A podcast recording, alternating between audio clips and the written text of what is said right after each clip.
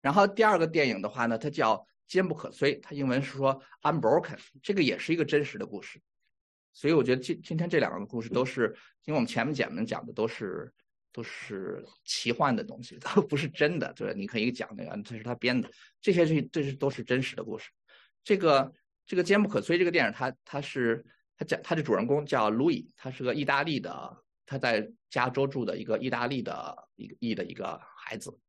那他呢，意意大利人，他所以他们都是基督徒，嗯，每个人都是基督徒，都是天主教徒。所以他长在这个基督徒家庭里面，从小也去教会，但是他从很小的时候他就是个问题青年，他他到处去打架呀，去偷东西啊，然后经常被警察抓了，警察就是也都挺好的，就是抓了他以后也不送监狱，就直接送回家里，就是都都大家都认识嘛，就是就把他送回家里，但是警察把他送回家以后，他爸就把他打一顿，然后就是就是他教育方法就是这样，那那这个这个对他没有任何帮助，他他还是出去偷东西，他还是去干坏事。那后来呢？就是他的哥哥，就是这个照片里那个右边那个，你看他们俩长得很像。他哥哥 Peter 呢，就发现他好像他他他蛮有跑步天赋的。那所以他哥哥就是说我来训练你。那每天呢，从高从高中回家，就是你就跑，我骑自行车在在旁边那个，他就一路就是在他前面跑，然后就是使劲的敲那个自行车的铃儿来激励他。然后就是这个一点点的这个正面的鼓励，其实就改变了这个孩子。那他他从他爸那儿从来没有得到过这种东西，但但是他哥哥帮助他改变，他就是发疯一样的去去去练这个跑步，所以他他基本上就他只在学校里练了一年，他就有资格代表美国去参加一九三六年的奥运会了。但是呢，他跟他哥哥说说说这个柏林奥运会，我就去玩一玩，说我我真正的目标呢是一九四零年我要去日本东京参加奥运会，我要在那里拿冠军。然后呢，他就跑到。跑到柏林奥运会之后，他他还不错，他最后拿了一千一千五百里面的第八名，就是还是拿到名次了。然后，但是那时候他回来以后呢，他就跑得越来越快。那时候大家就觉得他会是啊，就是在四就是在四分钟之内跑完一英里的有史以来第一个选手。就是说四分钟之内跑英跑一英里的话，这也是一个像刚才我们说的那个跑圈的那个一样，这是个人类历史上一个很大的一个坎儿，就是很多年几百年大家都跨跨不过这个坎儿。就是跑不过，但是很多人当时都觉得他会是最有希望能够在四分钟之内把这个一英里跑完的人。但是很不幸，马上这个战争就爆发了，那他就参军去了。参军以后，他就分到分到这个太平洋这个战区，他去打日本人。然后有一次呢，他们他们的轰炸机结果就因为机械故障就坠毁了。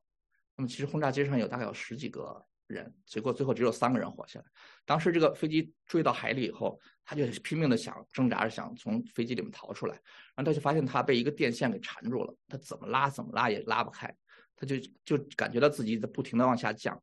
他觉得自己马上就要死的时候，突然为不知道为什么那个电线突然就松开了，然后他拼命的就就爬就往爬出飞机，然后然后就游到水面上，然后只有他们全飞机上只有三个人活下来，就是这个三个人。然后他们爬上了他们的救生筏，然后这时候就是你可以想象，就是这个这都是九死一生的，在这种情况下，人是非常的 panic，就是他们当中的这个就是后面的那个小黄毛的那个小孩儿，他当时就是非常非常的 panic，他他他想我们怎么办？我们我们要我们都要死了，因为没有吃的，就什么都没有。他就是每个救生筏上有一点 portion，就是有一点那个就是可以能让你活一两天的那样的，就巧克力。然后他晚上趁两那两个人睡觉，就把巧克力全都偷自己都吃了。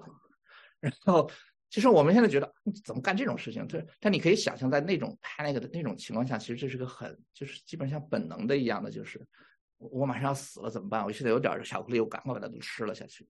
啊，第二天早上他们起来一看，他就是嘴上就都是巧克力。但是他们就是这两个人很够朋友，他们就说他们没没有说任何事情，他们还是继续的这样。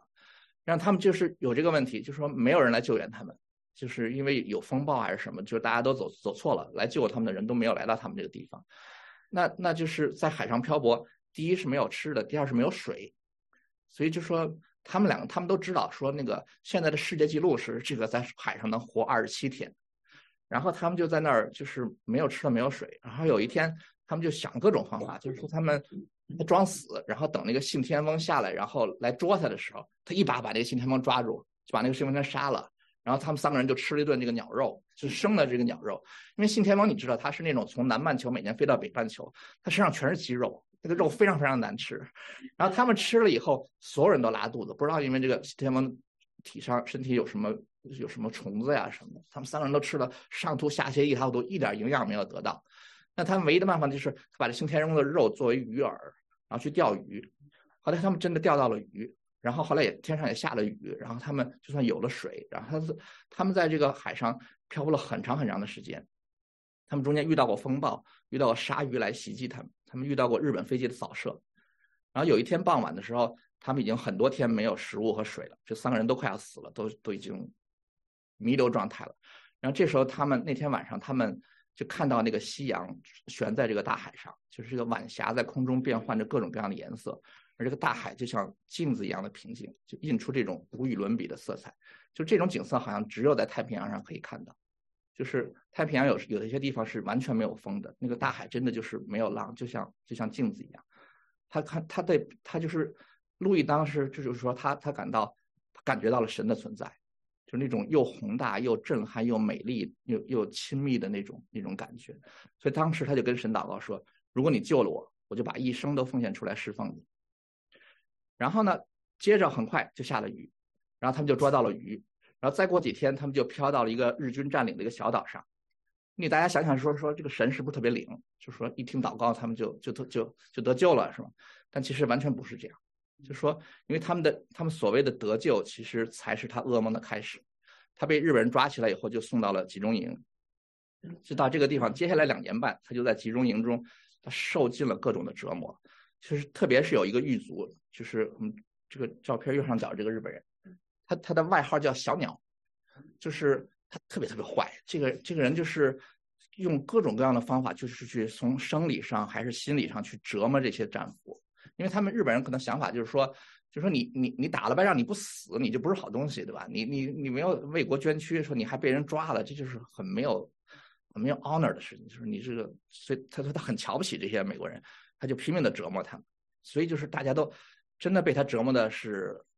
无比的痛苦。后来有一次有一个机会把他们转监狱，把他们转到一个非常糟糕的一个地方，就是说去挖煤，就生活条件非常九死一生的样。但是所有人特别高兴，说终于摆脱小鸟了，说我宁可去挖煤，我也我也要离开这个这个地方。然后他们到那个地方以后，确实发现那个挖煤的地方真的是非常非常的苦。但是但是他们刚刚在这挖了两天。早上出来的时候，看见操场上小鸟站在那里，那个小鸟又回来了，又跑到这个地方来了。就是你，你可以想象那个那个绝望是多么的多么的可怕。然后这个小鸟就是它特别瞧不起瞧不上这个路易，不知道为什么，它就是总是针对他。也可能因为路易是名人，就是说，所以他他有就是最有名的这个一个桥段，就是说他有一天他就要求这个路易就是举着这个大的木头，这个木头他就说你要举着，你只要放下我就杀了你。然后他就跟这个路易讲，然后这个路易就举着这个木头，然后就就眼睛就死死盯着这个这个这个小鸟，就说变成了这个两个人意志之间的一个搏斗。这个路易心里不断的在想，You cannot break me，就说你不能破碎我。他心里就唯一支撑他，他就说从生理的角度，他已经不可能把一个这么重的东西举这么长时间。他好像举了举了几个小时还是什么，最后是这个这个小鸟的神经绷不住了，小鸟大怒就上去使劲打他。然后就把他打得遍体鳞伤，但是对路易来说，他是这场搏斗中的胜利者，因为他的意志上他击败了这个小鸟，最后是这个小鸟先受不了，所以，所以你可以看到，就是说，在这个在这个痛苦当中，他们的意志的力量也是非常非常的强大。但终于好两两年半以后，这个日本人投降了，这个小鸟逃走了，这个路易呢作为英雄，他回到了美国和家人团聚。所以这听起来就是好像是这个完美的自我救赎的这样一个，就是我靠着我的力量，靠着我的精神，我我击败了所有这些你们的想象都不能想象到的这个困难。但实际上也不是这样的，就是生活其实比我们想象的要复杂很多。因为当这个路易作为英雄，他回到美国以后，他反而发现自己变成了一个 broken man，他变成了一个破碎的人，就是他患，因为他患上了非常严重的这个创后创后应激症，对，就 PTSD。就是他说吃着吃着饭，突然街上有声音，他一下就会把桌子给掀了。就是他不知道他想到了什么东西。有时候最可怕就是说他他回去以后他就结婚了。就是你看他妻子很漂亮，他就是一个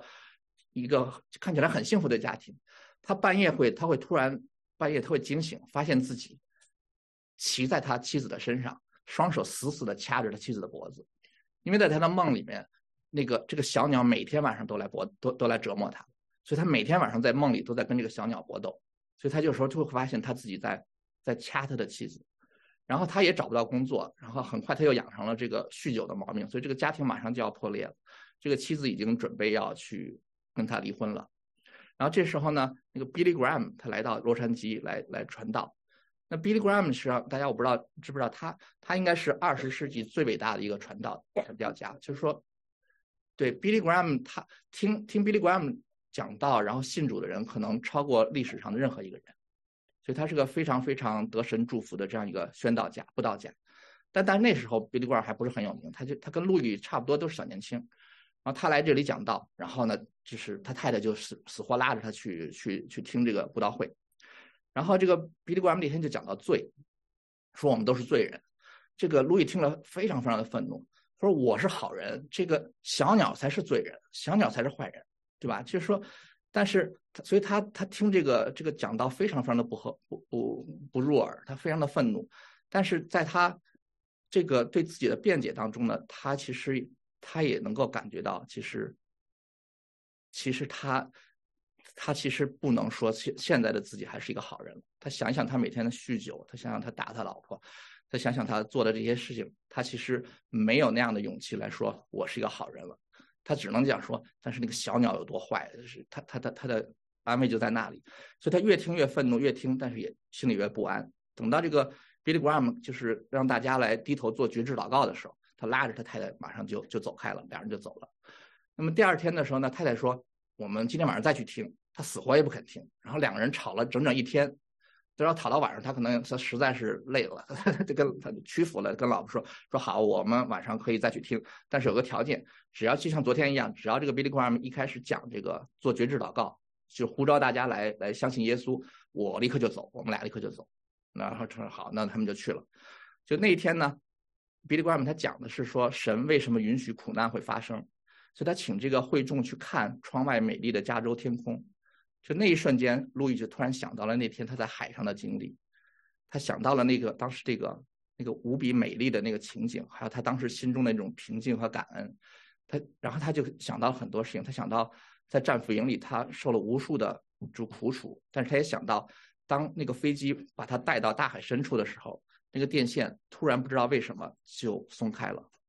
那么他想到他在海上被日本人扫射的时候，那个那个，他们他们那个救生艇都被打成筛子了，但是他们三个人没有一个人中到一颗子弹。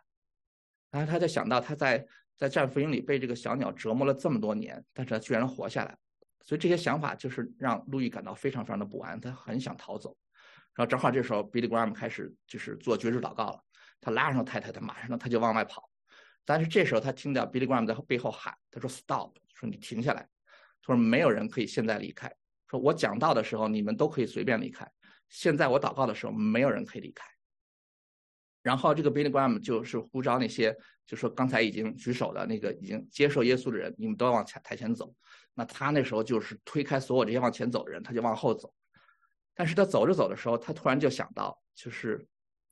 就是他一个他已经遗忘很久的一个记忆浮现出来，就是那天他对神做的那个承诺。他说：“如果你救了我，我一生来侍奉你。”这是一个他还没有兑现的一个承诺。说他就是不知道自己为什么，他那时候他就松开了他妻子的手，他就转身走向 Billy Graham。然后那天晚上他回到家以后，他把所有藏起来的酒全拿出来，全都倒到马桶里面。然后他的生命从那开那天开始就完全改变了，就是他的婚姻也得到了拯救。然后后来他还有一段时间，他参加了 Billy Graham 的布道团，他去出去分享他的经历。他讲的主要的信息就是宽恕这个信息，因为我觉得他是最有资格讲这个，对吧？你像我们去讲这个，没人得罪过，去讲这个没有说服力。他是真正有有资格说宽恕这件事情的人，所以他他用了很长很很很多年的时间，就是他慢慢的他他也宽恕了那些折磨他的日本人，甚至他宽恕了小鸟。那他后来他也回到日本去，他见到了很多当年折磨过他的这个狱卒，然后他跟他们和解，他告诉他们，我已经我已经宽恕了你。那么其实不少这些这些当初折磨过他的日本人，就是因为他的这个见证就信主了。那其实后来他也找到了小鸟，但是他他给他给小鸟写信说，我想和你见一见，说我已经宽恕你。那小鸟坚决不跟他见面，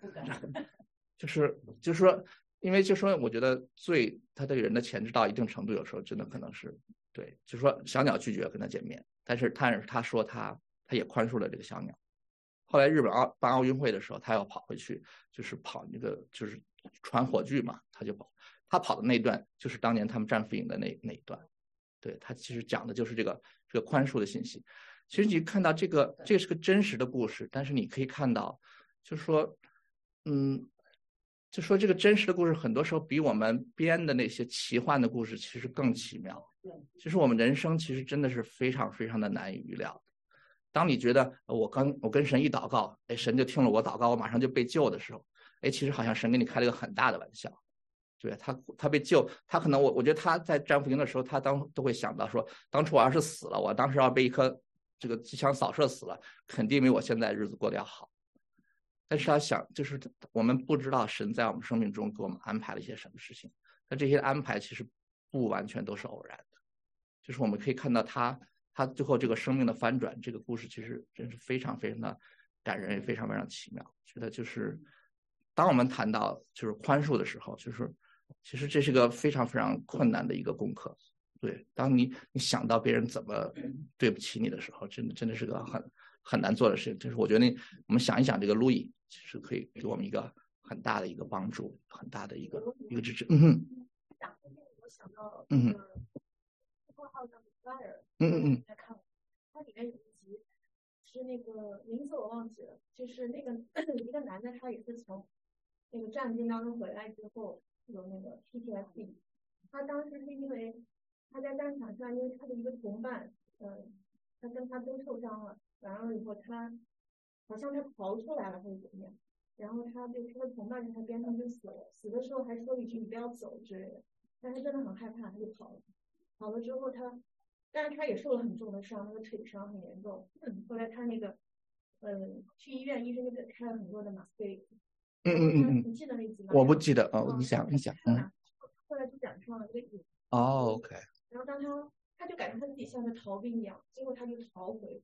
就像呃呃，但是中途他又被人受了勋章。他出来的时候，因为说他是英雄啊，然后他毕竟经历了那个战争。他后来复原回家的时候，这样他的妈妈，他没有跟他妈妈说这个事情，但是他因为他染上了那个吗啡的瘾，他每天晚上他都会背着他妈妈去服那个吗啡。结果就是有天夜里，他妈妈就发现他怎么那样的那种状态。他就偷，然后他骗他医生说他因为有腿伤，他必须要吃一种吗啡的药，就为了就这个事情。但他最后你知道吗？他最后跟这个电影的结局不一样是，嗯，有一次他妈妈就发现了这个问题，跟他说了以后呢，他说我再也不吃了，我也不会再骗医生了。那他妈妈就放心的就走了，然后他就自杀了。OK，嗯就是你看到看就是这集让我特别，因为他也是一个这个信仰的电影，我不知道从你的角度怎么去理解。因因为他这个是有个反转，纵然就是他中途遇到了这么多的波折，他最后是一个宽恕人的事情。像那个电影就是那个电视剧就是，其实他没有办法宽恕他自己，他觉得自己是一个逃兵，嗯嗯，然后他觉得在这个事件当中他脱落了，没有办法去面对出这样的一个过程。但神最后也没有就说让他回来，他就自杀了。我就觉得想到这个事情，对，对。我觉得其实这这种这种 guilt 其实是非常非常折磨人的。其实刚才我们讲的那个那个偷吃巧克力那个小朋友，他最后这个他这个三个人最后只有他们那两个人被日本人抓走了。这个这个小孩子他死在了死在海上了。他的一个原因就是因为他失去了他失去了他活下去的，他觉得他自己是个罪人。他在第一天晚上他就干了那么缺德的事情，就是说从那以后他他求生的欲望就远远不如路易和汤姆这两个人了。就说就说罪对我们的这个就是这种罪恶的感觉对我们的辖制其实是非常非常强大的。所以我觉得我完全可以理解你刚才说的那个东西，因为他他他有很多很多的罪恶，就是说他好像他觉得他他他把他的他把他的朋友置于死地了，他把他的朋友置于不顾了，这样。其实你仔细你可以想一想，并不是那样的一个情况。他留在那个地方，他救不了他的朋友。但是，但是这个罪恶的感觉在在我们心里其实是非常非常非常非常强的。对，所以我觉得怎么怎么讲，这个刚才刚才跟翟佩在聊这个事情，就是说，就说路易得救完全是神，就说完全是神安排的吗？就是神这样做的吗？还是说这里面有很多其实也是路易自己对这些的回忆，他自己的反思，他自己的意志上的抉择？这个这个东西其实，我我觉得我们，我觉得一般来讲说肯定是都有，但是我们真的不知道这个比例是怎么样的。但是我们知道，就是说这个这个罪恶感它会非常非常的深，很多人他们是跨不过这这一条这这一关的。那其实。就是我们只能说这个是一个很很很很可怜的一件事情，但是但是我我相信的一点就是说，你唯一能够抗拒这种罪恶感的这样的一个，你唯一的一个武器就是神对我们的宽恕。就说因为我们自己是永远没办法宽恕自己的，就是我们以前做过一件什么事情的话，这件事情一生都会在都会在就是困扰我们，我们我们可能永远都不会有一天就是说。我自己说啊，这件事翻篇了，我我我无所谓了。我以前打小孩怎么怎么样，这件事情你永远都过不去这这一关。那只有有一天，就说你真正的在神那里感受到了这种这种被宽恕的时候，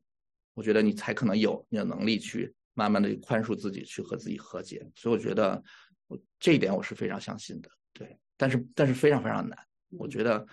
我我自己就说，我我自己以前做的那些事情。我我半夜会醒来，就是只会因为这种事情，对我不会说什么这个工作很困难呀，什么这些东西都是那些懊悔的事情，就是让你会晚上会突然就会惊醒，就是你非常的非常的懊悔，你就觉得我怎么会做做出这种事情？这种感觉真是非常非常难把它消除掉。但是我觉得只有慢慢的我们在神里面能够得到真正的这种宽恕，其实这个这个其实就是很奥妙的，就是说它不是个简单的道理，就是我。我听你讲了啊，我说你你讲的都是对的，然后就行了。这个东西一定得内化到我们的心里，才有可能有力量。如果只是我们脑子里的一个知识的话，其实帮不了我们什么忙。其实这个就是美好的记忆是可以替对，是的。你提到了他当时想的那个场景。我觉得这部分其实是真正不是做成道理可以。对的，就是你必须有这个，就是心理学上讲，就是说你你你必须得能够把这些知识内化到你的情感当中，就是你所以所以就很强调，就是说大家要经历神，就是说不是说每天我们就是读圣经，然后讲啊圣经里讲了这个故事，圣经讲那个故事，就说你自己的生命中有没有神的故事？当你经历过一次这样的故事以后，你看很多事情的方法就会不一样。但是如果你所有东西都只是圣经的道理的话，那很多时候一下子这个灾难来到来到的时候，我们可能真的是束手无策了，我们不知道该怎么做。对，好，非常非常感人。对，我觉得这个其实也对我们是一个很大的安慰。对，就是你当你当你觉得那么沮丧的时候，我们想想 Abraham，我们想想李代，我们想想路易，对，就给我们很很大的安慰，很大的力量。